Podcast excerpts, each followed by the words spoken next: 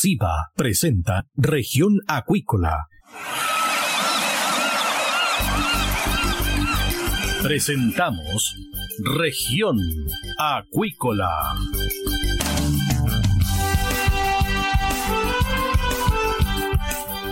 Escuche desde ahora todas las novedades de las principales actividades económicas de la región de los lagos y con las voces de sus protagonistas.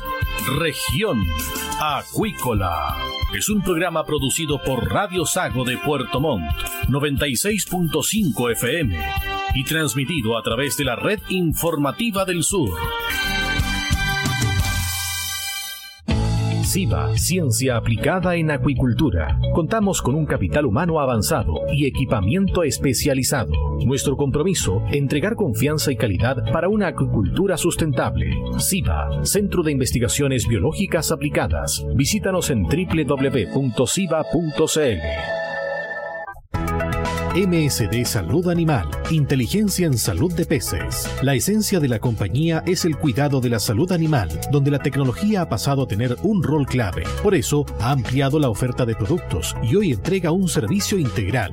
En la sala de exhibición en Puerto Montt dispone de la marca Vaki, con equipos para apoyar procesos críticos en la producción de salmónidos, que se suman a la oferta de productos biofarmacéuticos. MSD Salud Animal, una compañía al servicio de la acuicultura. Escuche todos los domingos desde las 12 horas Recuperemos Chile. Recuperemos Chile. Un espacio de ciudadanos que busca retomar el país de todos. Recuperemos Chile, el valor de las ideas. Dentro de una caracola podemos oír el sonido del mar, pero ¿qué puedes decir tú de la vida en la costa? En Proyecto Caracola del Instituto Milenios Secos buscamos tus anécdotas, problemáticas y desafíos que vives siendo parte de las comunidades costeras de Chile para crear una completa historia de relatos sobre la vida junto al océano. Para participar, envíanos un audio de WhatsApp al más 569 5865 69 97 y construyamos juntos la voz del mar.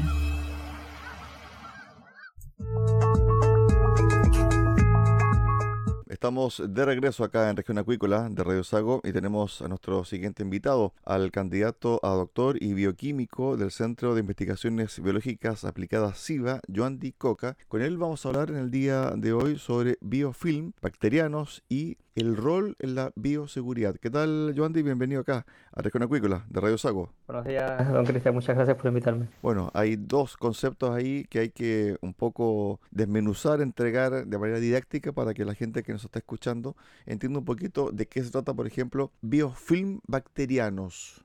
El concepto técnico de biofilm es que se define como biofilm el conjunto de bacterias y, y biopelículas una biopelícula que, em, que componen determinadas comunidades de microorganismos que crecen eh, en un, adheridos a una determinada área, eh, que puede ser una superficie inerte como un suelo, una pared, y también un tejido vivo, como es el caso de tejidos en humanos y animales. Ese es como el concepto general de lo que es eh, un biofilm. haciendo un poco de analogía para, para que la audiencia pueda entender de una manera más clara, imaginemos Cristian, una, una esponja. Entonces tenemos una esponja y esta esponja es la matriz. Y el agua que está contenida dentro de la esponja vendría a ser como eh, las bacterias que viven. Entonces es una comunidad compuesta por dos cosas, por esta matriz extracelular, que es la biopelícula, y eh, las bacterias que están dentro de esta biopelícula. Perfecto. Es decir, es una masa de agua, ¿cierto? Y en esa masa de agua existen estas partículas bacterianas, ¿o no? No, es agua, es una, es una, masa de, biopolímeros.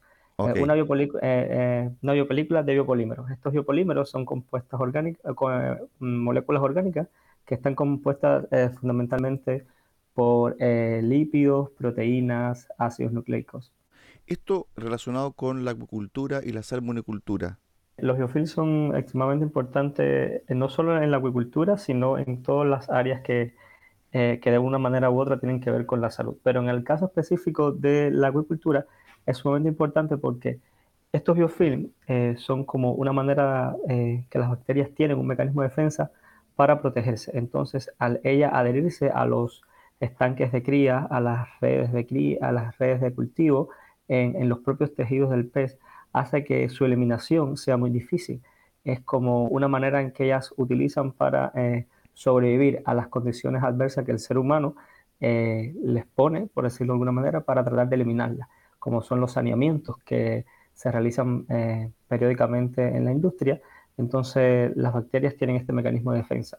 Por lo tanto, se vuelven más resistentes muchas veces a nuevos mecanismos. Bueno, eso es una, teoría muy interesante. Eh, efectivamente, los biofilms se ha demostrado que de alguna manera juegan un papel fundamental en que los eh, microorganismos sean más resistentes.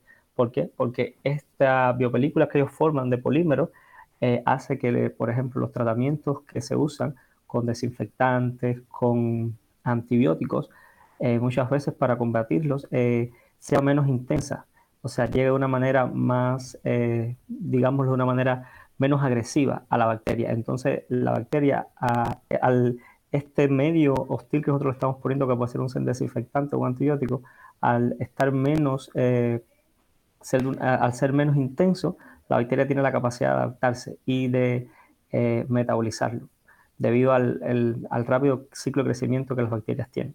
Ahora, cuando hablas de polímeros son polímeros naturales, porque también existe el polímero sintético.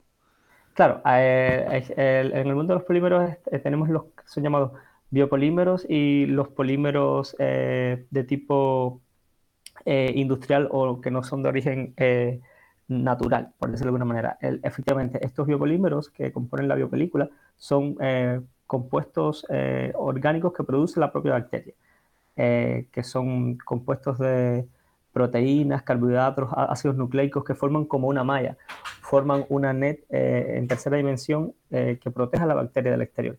Y esta, esta capa de, de, biopelículas tiene diferentes estratos bacterianos, porque en un biofilm no solo convive un tipo de bacteria, sino que eh, en él habitan diferentes tipos y especies bacterianas en una comunidad.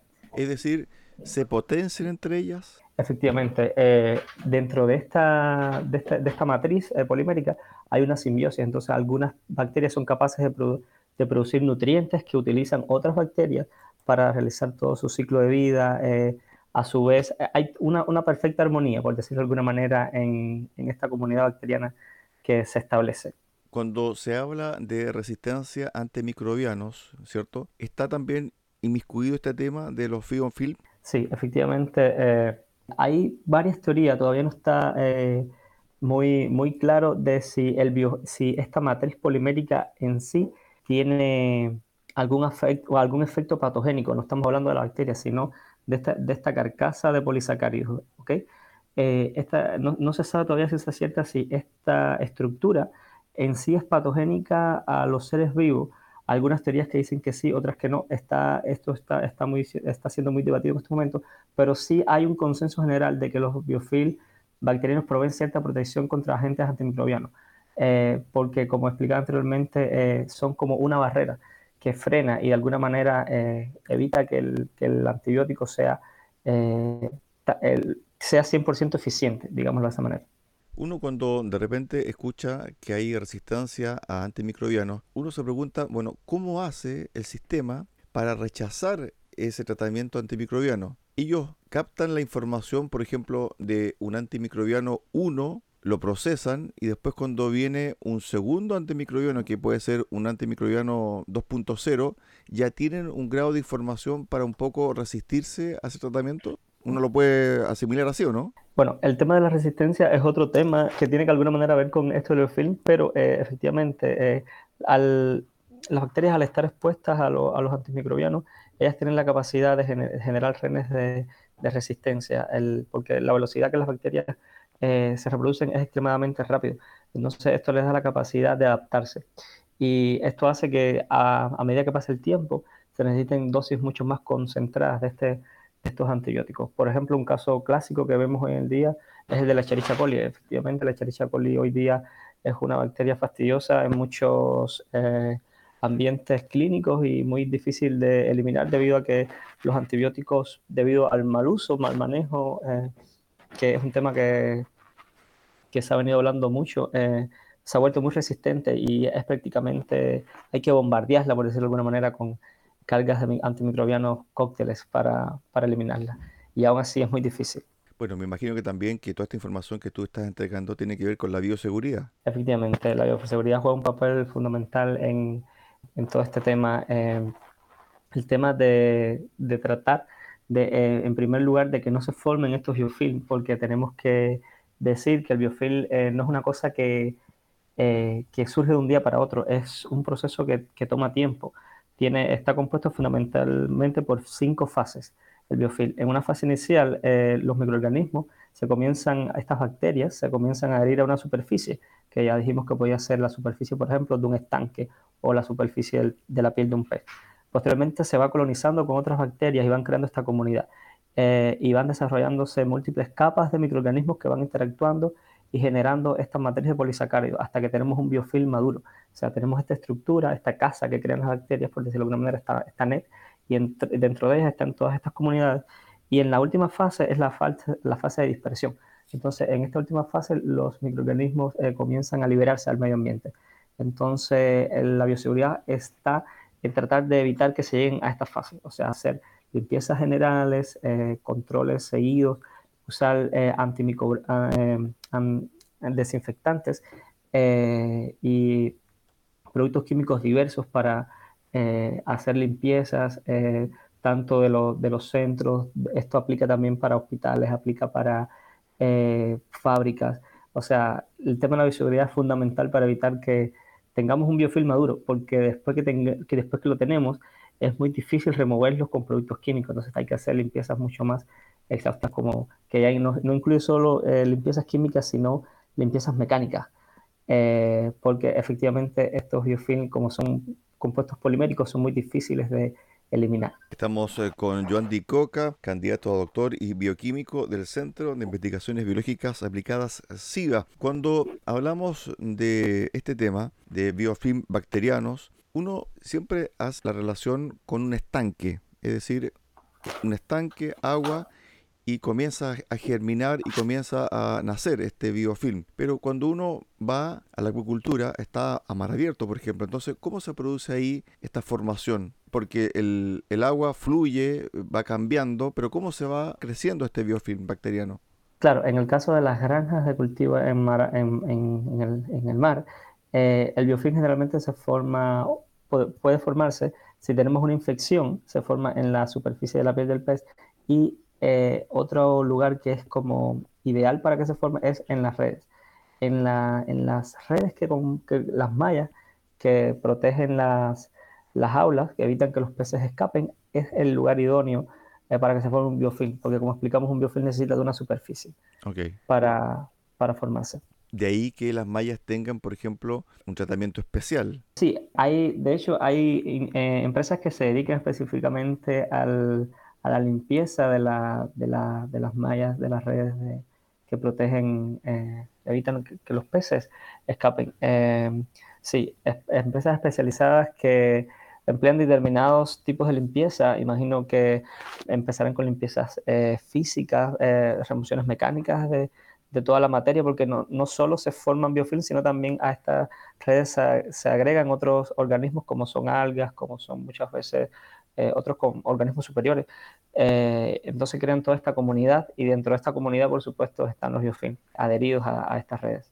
Lo que se llama antifouling. Efectivamente, efectivamente. Ahora, se dice que el cobre es eh, un elemento que evita, ¿cierto?, la presencia de bacterianos. En los hospitales se está utilizando, por ejemplo, barras o pasamanos hechos con barras de cobre. Esto también cabe para el mundo acuícola, ¿no? Sí, el, lo que, eh, hay un tema súper interesante porque normalmente cuando, empeza, cuando los seres humanos pensamos en antimicrobianos, o sea, cuando las personas pensamos en antimicrobianos, generalmente pensamos en los antibióticos, pero también los compuestos metálicos, algunos compuestos metálicos tienen propiedades antimicrobianas. Por ejemplo, eh, no sé si sabes, probablemente sí, que antiguamente se usaba la plata para como tratamientos de antimicrobianos, pero la plata, eh, como todos los metales pesados, pesados es acumulativo y la plata producía una enfermedad que se llamaba argiria, las personas se ponían azules, entonces la, plata se descontinuó.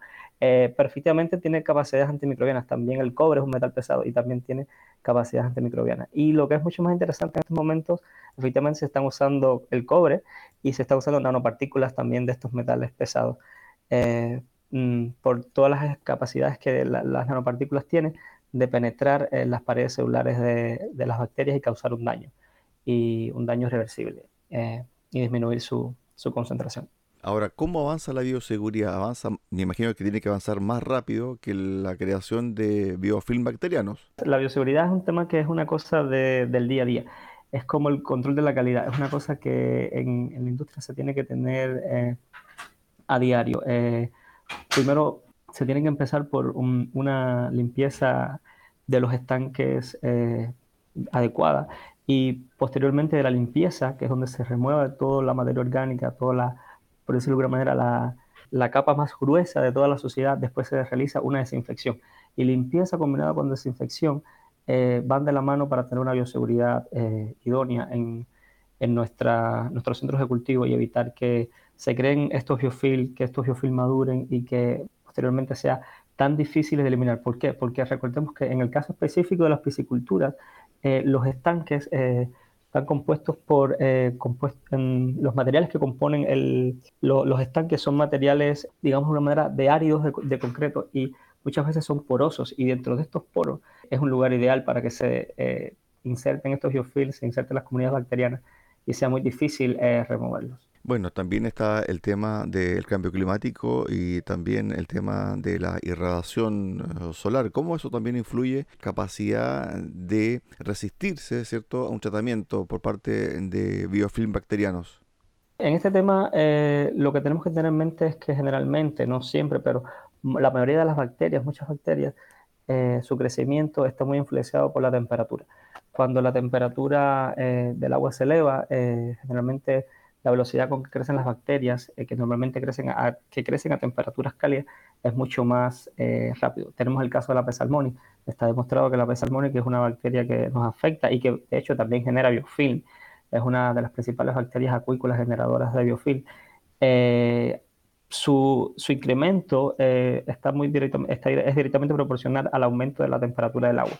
No es por ello menos sabido que eh, ahora en verano eh, los brotes de pez son más comunes en nuestra industria. Entonces, eh, esto hay que tenerlo también de, la mano. O sea, el cambio climático y la elevación de las temperaturas de las aguas impacta directamente en la agricultura y en todos los procesos sanitarios que van de la mano asociados a ella. Estuvimos con eh, Joan Di Coca, candidato a doctor y bioquímico del Centro de Investigaciones Biológicas Aplicadas SIVA, eh, conversando en el día de hoy sobre biofilm bacterianos y rol en la bioseguridad. Gracias por estos minutos, eh, Joan Di. Muchas gracias por invitarme, como siempre un placer. De esta forma llegamos al final del programa del día de hoy acá en Región Acuícola, en Radio Sago. Los esperamos mañana a contar de las 13.30 horas en el 96.5 FM de Radio Sago en Puerto Montt. Que usted tenga una excelente tarde. SIVA, Ciencia Aplicada en Acuicultura. Contamos con un capital humano avanzado y equipamiento especializado. Nuestro compromiso, entregar confianza y calidad para una acuicultura sustentable. SIVA, Centro de Investigaciones Biológicas Aplicadas. Visítanos en www.siva.cl. MSD Salud Animal, inteligencia en salud de peces. La esencia de la compañía es el cuidado de la salud animal, donde la tecnología ha pasado a tener un rol clave. Por eso, ha ampliado la oferta de productos y hoy entrega un servicio integral. En la sala de exhibición en Puerto Montt dispone de la marca Vaki, con equipos para apoyar procesos críticos en la producción de salmónidos, que se suman a la oferta de productos biofarmacéuticos. MSD Salud Animal, una compañía al servicio de la acuicultura. Escuche todos los domingos desde las 12 horas Recuperemos Chile. Recuperemos Chile. Un espacio de ciudadanos que busca retomar el país de todos. Recuperemos Chile, el valor de las ideas.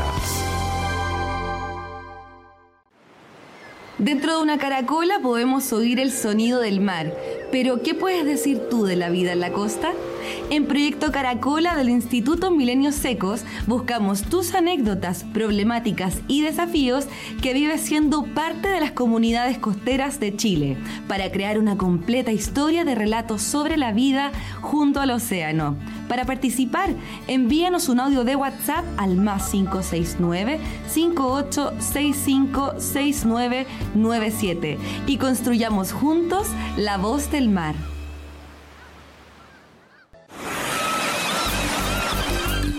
Hemos presentado Región Acuícola.